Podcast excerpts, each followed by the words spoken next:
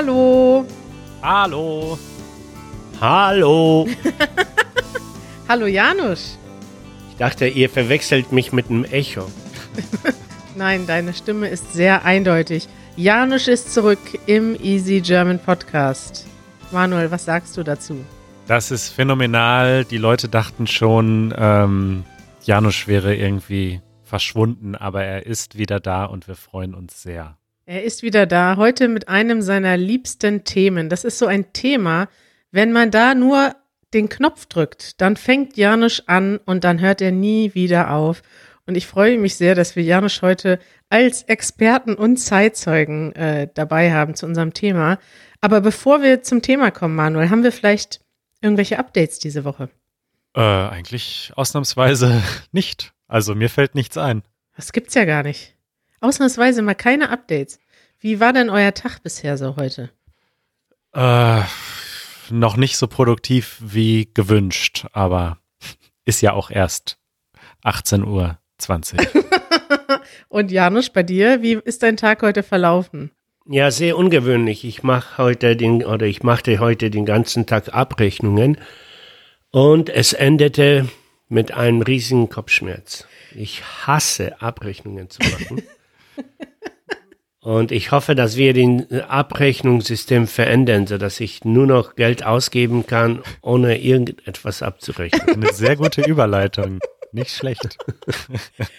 Tipp top, Leute. Ja, würde ich sagen, da seid ihr beiden ja jetzt in Höchstform und das ist genau die richtige Form für unser Thema der Woche.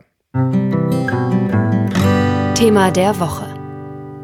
Heute haben wir ein Thema der Woche, das gleichzeitig auch ein bisschen philosophisch, gesellschaftlich ist. Es ist also vielleicht eine Mischung aus Janusz philosophiert und unserem normalen Thema der Woche. Janusz, du warst in dieser Woche auf der Straße unterwegs und hast eine Frage gestellt. Dieses Video wird wahrscheinlich viele interessante Kommentare bekommen.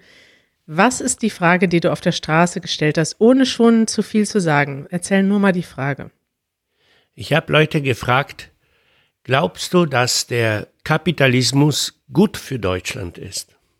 Eine überraschende Frage. Manuel, was glaubst du denn, wie haben denn die Leute auf der Straße reagiert? Ja, das ist witzig. Ich habe die Folge tatsächlich noch nicht gesehen, aber ich vermute mal, dass ähm, sich der Berliner Charakter gezeigt hat und es nicht nur Kapitalismus-Fans gab. Ja, tatsächlich äh, gab es eher weniger Kapitalismus-Fans. Es war auch ein bisschen schwierig, denn dieses Wort Kapitalismus und dann auch den Gegen, dieser Gegenbegriff des Sozialismus, die sind ja stark ideologisch geprägt. Allerdings. Also in Deutschland, aber auch in der ganzen Welt. In Deutschland hatten wir auch schon verschiedene Systeme. Wir hatten in der DDR ein, ein sozialistisches System mit einer Planwirtschaft. Wir haben in Westdeutschland eine liberale Marktwirtschaft gehabt. Heute haben wir so etwas wie eine soziale ähm, Marktwirtschaft. Was das genau heißt, darüber reden wir später nochmal. Aber auf jeden Fall möchten wir das schon mal als kleinen Disclaimer am Anfang sagen, dass diese Wörter sehr unterschiedlich verstanden werden und manchmal auch so richtig als Kampfbegriff in einem politischen Diskurs benutzt werden. Und je nachdem, wo man aufgewachsen ist, das kann schon Polen oder oder Ostdeutschland oder Westdeutschland sein. Das können aber auch die Hintergründe unserer Zuhörer sein. Also ob ihr aus den USA kommt oder aus Vietnam oder aus Australien äh, oder Brasilien. Ihr habt wahrscheinlich alle ganz unterschiedliche Vorstellungen, wenn ihr diesen Begriff hört. Wir sind keine Experten hier. Keiner von uns hat irgendwie Volkswirtschaft studiert, aber wir wollen so ein bisschen einen Hintergrund heute geben. Was ist denn unsere persönliche Meinung und was ist vielleicht so auch wie werden diese Begriffe in Deutschland verstanden? Und wir wollen mal anfangen mit unserem persönlichen Hintergrund. Janusz, du hast ja, oder das ist ja mittlerweile bekannt, du kommst ja aus Polen und du bist tatsächlich in den 60er und 70er Jahren in einem sozialistischen System aufgewachsen. Kann man das so sagen? Ja, das kann man so sagen, aber ich muss noch einmal betonen, dass wir uns eigentlich nicht wirklich verständigen können, weil tatsächlich ein riesiger Begriffenwirrwarr herrscht, ja. Das heißt, wenn du sagst, ich bin aus, in einem sozialistischen System, aber eigentlich das, wogegen ich gekämpft habe, war ein pseudo-kommunistisches, mafia-verbrecherisches System.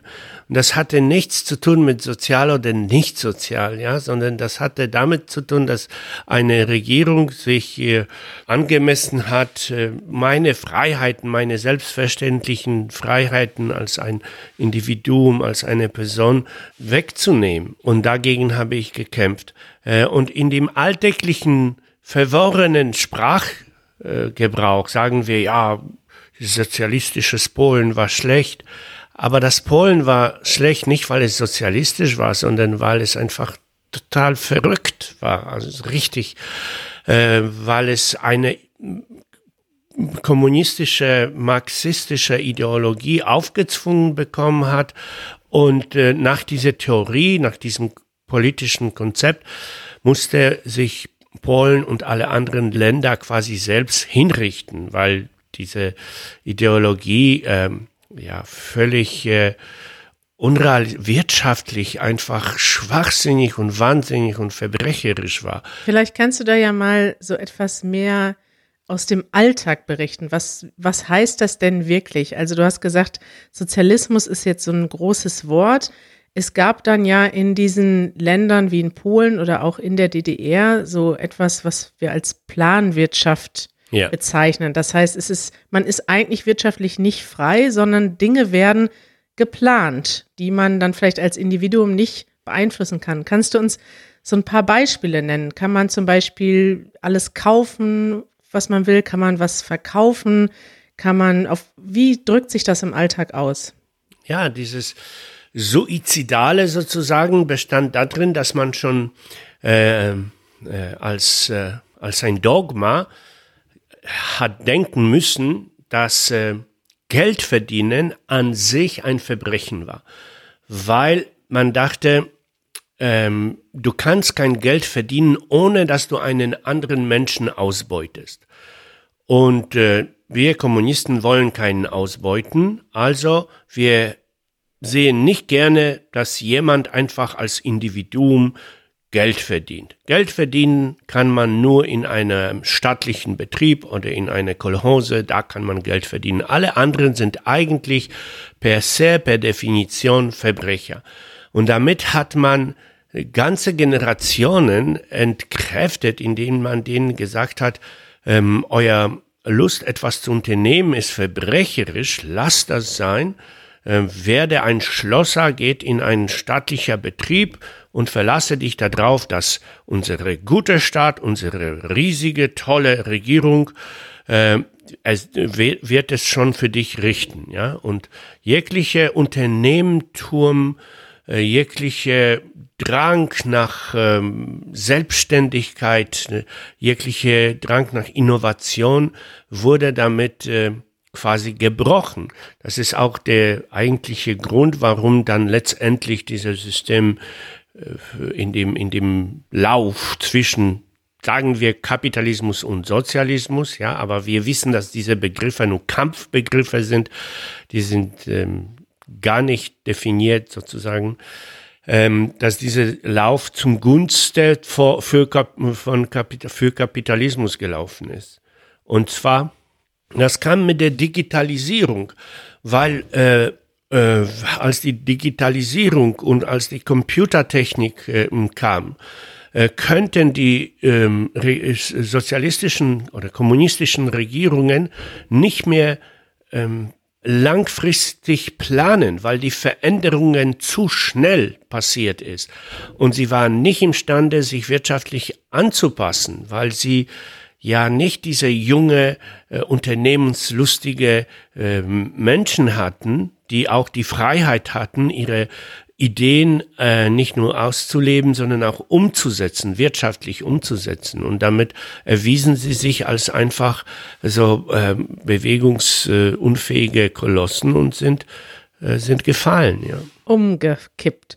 Ja. Das ist ein interessanter Punkt, dass du das sagst. Also du bist ja dann tatsächlich persönlich, weil du von diesem System ähm, dich so eingeschränkt gefühlt hast und auch beleidigt warst mit dieser Bevormundung, Ja, natürlich. bist du ja tatsächlich aus diesem Grund hast du ja dein Land verlassen und bist, äh, hast alles zurückgelassen und bist geflohen. Ja, genau. Nicht ja verlassen letztendlich, aber um, die, die Betonung liegt an geflohen, weil es verboten war, das Land zu verlassen. Und ich bin unter einem Vorwand, ähm, eine schnelle Einkaufstour mitmachen zu wollen, was auch total neu war und auch einen versteckten Grund hatte zur da damaligen Zeit, das Land fliehen könnte. Ja, das sind ja schon verrückte Vorstellungen. Ich glaube, Manuel und ich können uns das nicht so gut vorstellen, dass die Regale im Supermarkt so leer sind, dass man äh, nach Schweden mit dem Schiff fährt zum Einkaufen.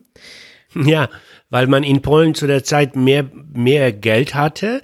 Es gab eine Inflation, also riesige Mengen an Geld, aber dieses Geld war wertlos. Es standen keine, keine Werte dahinter. Äh, und man könnte sich da für dieses Geld äh, wenig kaufen oder, oder fast gar nichts kaufen. Man könnte das aber immer noch umtauschen in Dollar und dann im Ausland Ware kaufen, ja. Manuel, du bist ja ganz anders aufgewachsen als dein Vater in Polen. Du bist ja in Westdeutschland aufgewachsen und hast eigentlich immer all die Freiheiten gehabt, die Janusz früher nie hatte. Würdest du denn jetzt sagen, das System, was wir haben, hier die, dieses kapitalistische System, das ist toll, so wie es ist? Wie hast du das denn wahrgenommen? Sagen wir mal aus deiner Sicht. Ja, das ist eine interessante Frage und ich will das genau auch nochmal unterstreichen, dass diese Begriffe so schwierig sind. Also selbst dieser Begriff Kapitalismus ähm, habe ich gerade nochmal im Internet gesehen, hat ganz offiziell in der Wissenschaft ganz viele unterschiedliche Definitionen und die, das, was wir darunter verstehen, ist wahrscheinlich nochmal dann auch Ja. persönlich. Und ich glaube auch, ähm, dass meine persönliche Meinung sich so ein bisschen gewandelt hat. Also ich war wahrscheinlich früher ähm, so ein bisschen ganz ähm, radikal eingestellt, dass ich einfach dachte, der Kapitalismus ist einfach schlecht für diese Welt. Und wenn man aber länger darüber nachdenkt und ein bisschen liest, also ich fand zum Beispiel interessant in der kurzen Geschichte der Menschheit dieses Argument, dass das Geld eigentlich die erste universelle Sprache war zwischen allen Kulturen und ein unglaublich wertvolles Kommunikationsmittel und ähm, erstmal eigentlich sehr, sehr viel Gutes bewirkt hat ähm, und nicht viel Böses. Genauso würde ich sagen, dass ich natürlich ähm, es genieße, in einem System zu leben oder in einer Welt zu leben, wo es Supermärkte gibt, wo es äh, Computer gibt und Smartphones, äh, die vielleicht auch durch dieses System entstanden sind. Ähm, und ja, die Lebensqualität, die wir einfach genießen, das ist natürlich ganz, äh, ganz fantastisch. So, ja, also das darf man, finde ich, nicht vergessen bei aller Kritik, äh, was für eine Lebensqualität wir heutzutage genießen, äh, auch dank des Kapitalismus. Ja, und vor allen Dingen, man denkt vielleicht, äh, ja, Polen und Russland Ja. waren zwar arm, aber zumindest sozial. Aber sie waren nicht sozial. Es gab keine Sozialhilfe. In Russland und in Polen herrschte die, die Regel, wer nicht arbeitet, isst nicht. Aber du hattest einen Job. Ja, du hattest einen Job. Du hattest, ähm, einen Job gab es immer, ja. Aber, hey, ja, ich weiß es nicht. Ähm, die sozialen Leistungen waren im Vergleich zu den Sozialleistungen, die man heutzutage oder vor 30 Jahren oder vor 50 Jahren in Deutschland hatte, völlig unvergleichbar. Das heißt, man muss sagen, äh, Deutschland ist sowohl kapitalistisch, das heißt, es ähm, wirtschaftet vernünftig, als auch sehr sozialistisch. Und Polen in Russland war, das waren einfach ruinöse, kaputte, ähm, äh, mafiöse, kriminelle Länder. Tut mir leid, aber hey, was denn sonst? Und wir können nicht sagen, Russland war sozialistisch, weil das nichts bedeutet, weil Leute hungerten und das, das kannst du nicht Sozialismus nennen, ja. Okay, aber trotzdem nochmal jetzt zurück auf das, was ich vom Kapitalismus halte. Also, wenn wir das im Hinterkopf behalten, dass ich mir sehr bewusst bin, was sozusagen die positiven Effekte und Gründe sind, denke ich, dass das Ganze einfach aus dem Ruder läuft, so ein bisschen, ja. Ähm, es gibt auch diesen Begriff äh, des Hyperkapitalismus. Also ich habe überhaupt nichts dagegen oder im Gegenteil, ich finde es toll, dass ähm, ich sozusagen etwas erfinden kann und dann damit Geld verdienen kann, mit dem ich meinen eigenen Lebensstandard verändern kann. So diesen Grundsatz erstmal finde ich okay, diesen Grundsatz der Marktwirtschaft. Aber was ich mit sehr großer Sorge sehe, ist, dass wir jetzt in einem System leben, wo ich zum Beispiel einen Flug buchen kann für, was weiß ich, 50 Euro und dieser Flug bestimmte Konsequenzen mit sich zieht, zum Beispiel bestimmte CO2, ein bestimmter CO2-Ausstoß, wo wir wissen heutzutage, dass das Kosten in der Zukunft hat, dass zukünftige Generationen dafür bezahlen werden, monetär, gesundheitlich, auf vielen Ebenen und dieser Preis nicht in diesen 50 Euro drinsteckt. Und da könnten wir ganz viele Beispiele finden, dass Firmen den, Regen, den Regenwald abholzen können, ohne für diese wirklichen Kosten, die dadurch entstehen, für zukünftige Generationen bezahlen zu müssen. Und also das, das oder das Ausnutzen von Menschen, ja, dass viele Menschen äh, sozusagen komplett ausgenutzt werden und manche Leute sagen, versklavt werden. Denn das ist ja auch so ein Punkt, also in dem System, in dem wir leben, du hattest gerade gesagt, Kari, aber jeder hatte einen Job. Ähm, aber damals war es vielleicht auch noch nicht so, dass man wahnsinnig viel automatisieren konnte. Aber wir nähern uns immer schneller einer Welt, in der wir 70, 80, 90 Prozent äh, der Arbeit automatisieren lassen können und trotzdem zwingen wir Leute dazu zu arbeiten, damit sie überleben können. Und dieses System, also dieses Konzept, ich sehe das einfach nicht als besonders ähm, zukunftskompatibel. Also warum müssen Menschen versuchen, einen Job zu finden und gegen Computer zu konkurrieren, mhm. äh, nur damit sie überleben können, wenn die Computer eigentlich dafür sorgen oder die Maschinen, dass wir einen hohen Lebensstandard haben können. Und ich habe eine Hoffnung. Und äh, nämlich, dass das, was wir jetzt ähm, so unpräzise Kapitalismus nennen, dass dieses System reformierbar ist. Er kann sich immer wieder neu erfinden und immer wieder anpassen an die Zeiten. Über den Kommunismus oder diese kommunistische Art von Sozialismus brauchen wir gar nicht zu reden, weil wir haben es gibt kein Land auf der ganzen Erde, der ansatzmäßig das äh, überlebt hätte, sozusagen. Ja? Also das, was wir heute in China haben, ist kein Sozialismus oder kein Kommunismus. Die, diese Mafia nennt sich sich ihre Partei immer noch kommunistisch, aber es ist lächerlich. Das hat damit mit dem mit der Idee nichts zu tun. Sie machen alles andere als soziale oder kommunistische Wirtschaft. Und deshalb äh, ähm, ja, deshalb brauchen wir über Sozialismus gar nicht zu sprechen in dieser kommunistischen Ausprägung, sondern wir können darüber reden, wie können wir etwas tun, damit der, der Kapitalismus ähm, reguliert wird und vernünftig gehalten wird und, und äh, für Menschen gut ist. Vielleicht können wir mal über das äh, System sprechen, was wir in Deutschland haben. Es gibt ja in Deutschland ein äh, System, das sich die soziale Marktwirtschaft äh, nennt. Und das möchte ja eigentlich oder hat den Anspruch, beides miteinander zu verbinden. Und zwar einen freien Markt, einen freien Wettbewerb, in den in der jeder etwas, ein eigenes Geschäft starten kann, Dinge verkaufen kann und gleichzeitig kombiniert mit einem sozialen Ausgleich. Und das ist tatsächlich nicht nur in Deutschland. In Deutschland ist das dieser Begriff soziale Marktwirtschaft, ähm, ja. den benutzen wir hier ich weiß nicht genau, wie das auf, auf äh, Englisch heißt, aber es ist tatsächlich auch ein Begriff für ganz Europa mittlerweile. Das war mir ähm, zum Beispiel noch nicht so klar, dass dieser soziale Marktwirtschaft auch in unserem EU-Vertrag verankert ist. Und tatsächlich hat sich die EU selbst zum Ziel gesetzt, eine wettbewerbsfähige soziale Marktwirtschaft mit Vollbeschäftigung und sozialem Fortschritt zu schaffen. Also sozialer Fortschritt ist dann ja erstmal noch zu definieren.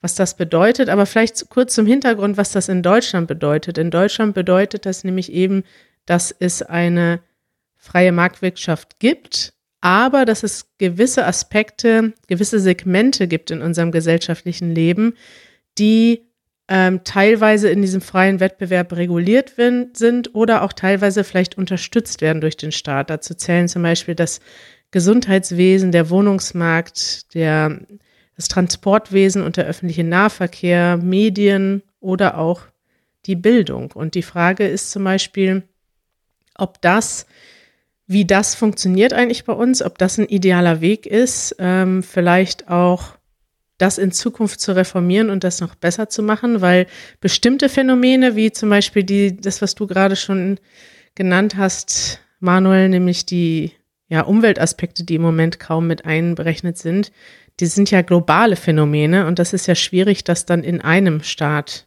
ja. zu regeln. Was habt ihr da für Zukunftsvisionen? Ja, ich denke, ich denke wirklich, dass diese beiden Sachen vernünftige Wirtschaft, ich will den Begriff Kapitalismus auch nicht mehr benutzen, weil das nichts bedeutet, ähm, sei denn wir würden uns die Zeit nehmen, um das neu zu definieren. Aber gesunde Marktwirtschaft ist ja schon deutlich genug. Das soll da sein. Äh, Menschen dürfen und sollen sogar Geld verdienen und äh, sich ihre ähm, ihr Leben so aufbauen, wie sie das möchten und vielleicht anderen Menschen auch Arbeitsmöglichkeiten geben. Das ist sehr normal einfach. Ähm, wir haben gar keine andere Lösung, gar keine andere Alternative, die gibt es nicht.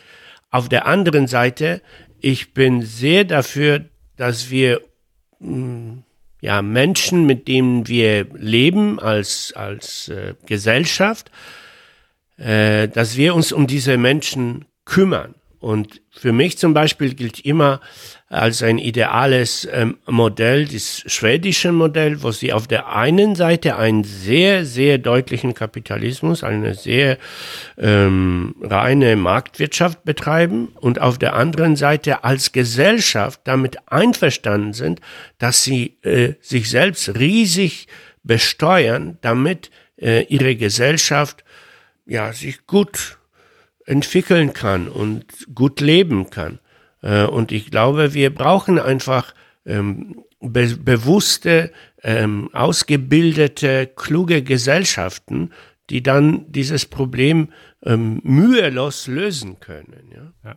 Also ich bin da eigentlich ganz deiner Meinung und ich habe mich da auch ein bisschen, ich habe da ein bisschen meine Meinung geändert. Ich dachte früher, ähm, dass zum Beispiel der einzige Weg, um noch dem Klimawandel ähm, ja, Einhalt zu gebieten oder um die Erderwärmung zu verlangsamen und, und äh, zu entschleunigen, äh, dass, dass wir das System komplett ändern. Kein Kapitalismus mehr, stattdessen eine ressourcenbasierte Wirtschaft, wo es kein Geld mehr gibt und so weiter.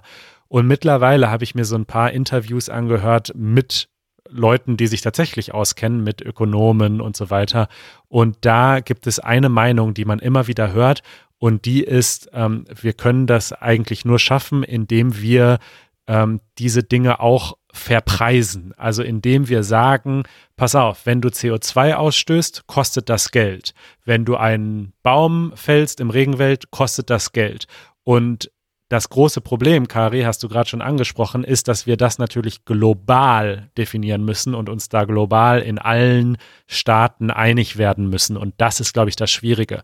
Aber wenn wir das schaffen, dass das sozusagen in der ganzen Welt so ist und diese Preise so hoch sind, dass es dann plötzlich günstiger ist, äh, das auf einem anderen Weg zu lösen, das Problem. Ja, dass es dann auf einmal mhm. äh, günstiger ist, eben nicht dieses CO2 in die Umwelt zu blasen oder den, den Baum zu fällen. Dann können wir es darüber lösen. Also ich bin da mittlerweile relativ überzeugt, dass das die Lösung sein könnte. Absolut, das denke ich auch. Ich bin ein riesiger Optimist. Ich kann äh, mir nicht vorstellen, dass die Menschheit sich dann irgendwann ähm, zum ja, selbst vernichtet. Ich glaube, dass die nächsten Generationen von, von Menschen, die auf einem höheren Bewusstseinsebene und, und Ausbildungsebene äh, leben und denken, dass sie das äh, in Griff bekommen, ja. Wow, wir haben jetzt in unter 30 Minuten über Sozialismus, Kapitalismus und soziale Marktwirtschaft gesprochen und uns gar nicht gestritten. Das ist ja total ja. überraschend. Und Kari, was ist deine Vorhersage? Meinst du, wir kriegen viele Zuschriften von Leuten, die sagen, dass das alles schlimm ist, was wir erzählen? Weil es ist ja wirklich sehr, es sind ja Kampfbegriffe in vielen Ländern. Aber das ist ja eigentlich mein Ziel mit dieser Episode, dass wir versuchen, zumindest mal für Deutschland ein paar Kampfbegriffe zu entkräften, indem man vielleicht sagt, okay, es gibt eigentlich, also keiner dieser Begriffe äh, ist tatsächlich akkurat für irgendwas, was wir im Moment machen oder haben. Ich finde das immer erschreckend, wenn man in den USA, jetzt im Wahlkampf hat man das ja oft gehört, ja. dann sagen die Leute, ja, aber wir wollen doch keinen Sozialismus so wie in Europa.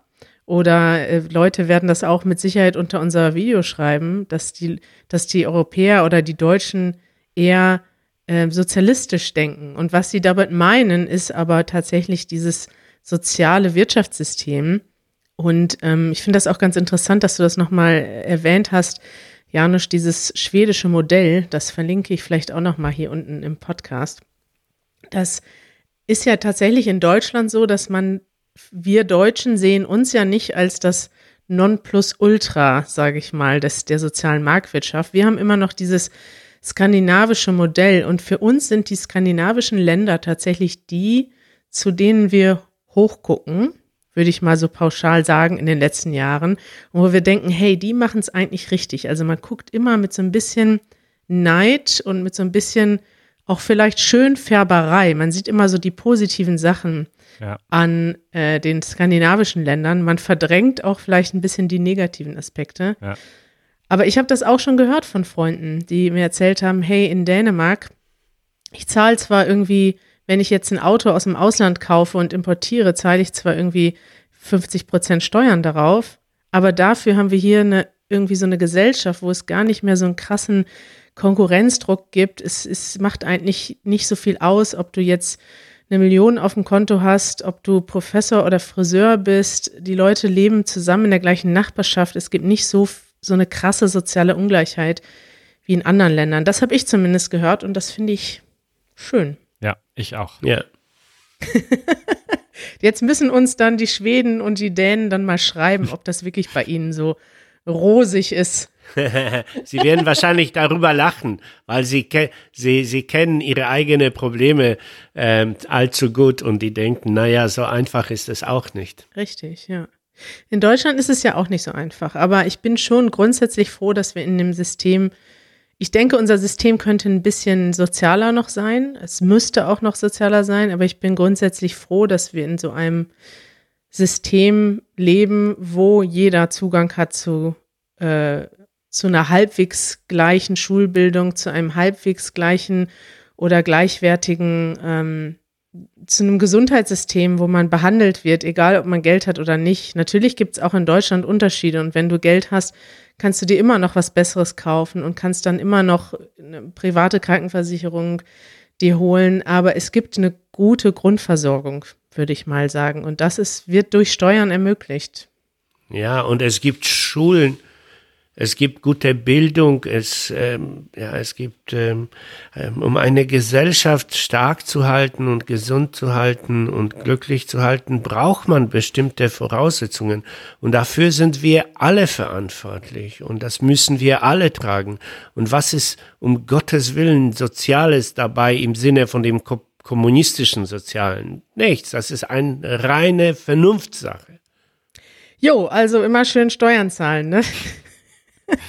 ja. Ist das jetzt das Fazit unserer heutigen Sendung? Ja, natürlich. Eine verantwortliche, verantwortliche Gesellschaft, ja. Ja. Manuel, wie enden wir heute? Äh, nee, das war doch ein schönes Schlusswort von Janusz. Finde ich auch. Und von dir auch. Aber ja, Steuern, das Steuern ist ja nochmal ein riesiges neues Thema. Können wir auch nochmal eine Episode drüber machen. Aber ich sehe das so ein bisschen so wie du. Also ich zahle gerne Steuern, weil wenn man sich klar macht, was man dafür bekommt, das ist ja nicht äh, Geld, was man irgendwie wegschmeißt, ähm, wobei natürlich auch viele Steuern verschwendet werden. Das kann man dann wieder kritisieren.